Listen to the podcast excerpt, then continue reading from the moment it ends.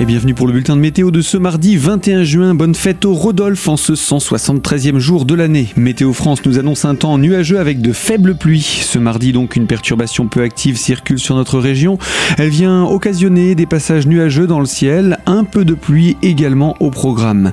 Les températures sont un peu fraîches pour la saison avec à peine 19 degrés en pointe, 15 degrés au réveil. Sur le relief, 13 à 16 degrés pour le matin et les maximales.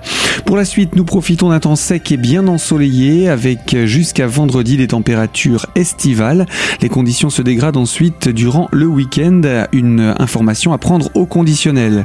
Le mercure donc en profite pour remonter même si le matin il reste encore frais demain mercredi avec 10 à 14 degrés. Les maximales par contre se hissent entre 23 et 28 degrés. Le soleil devrait régner sans partage pour jeudi.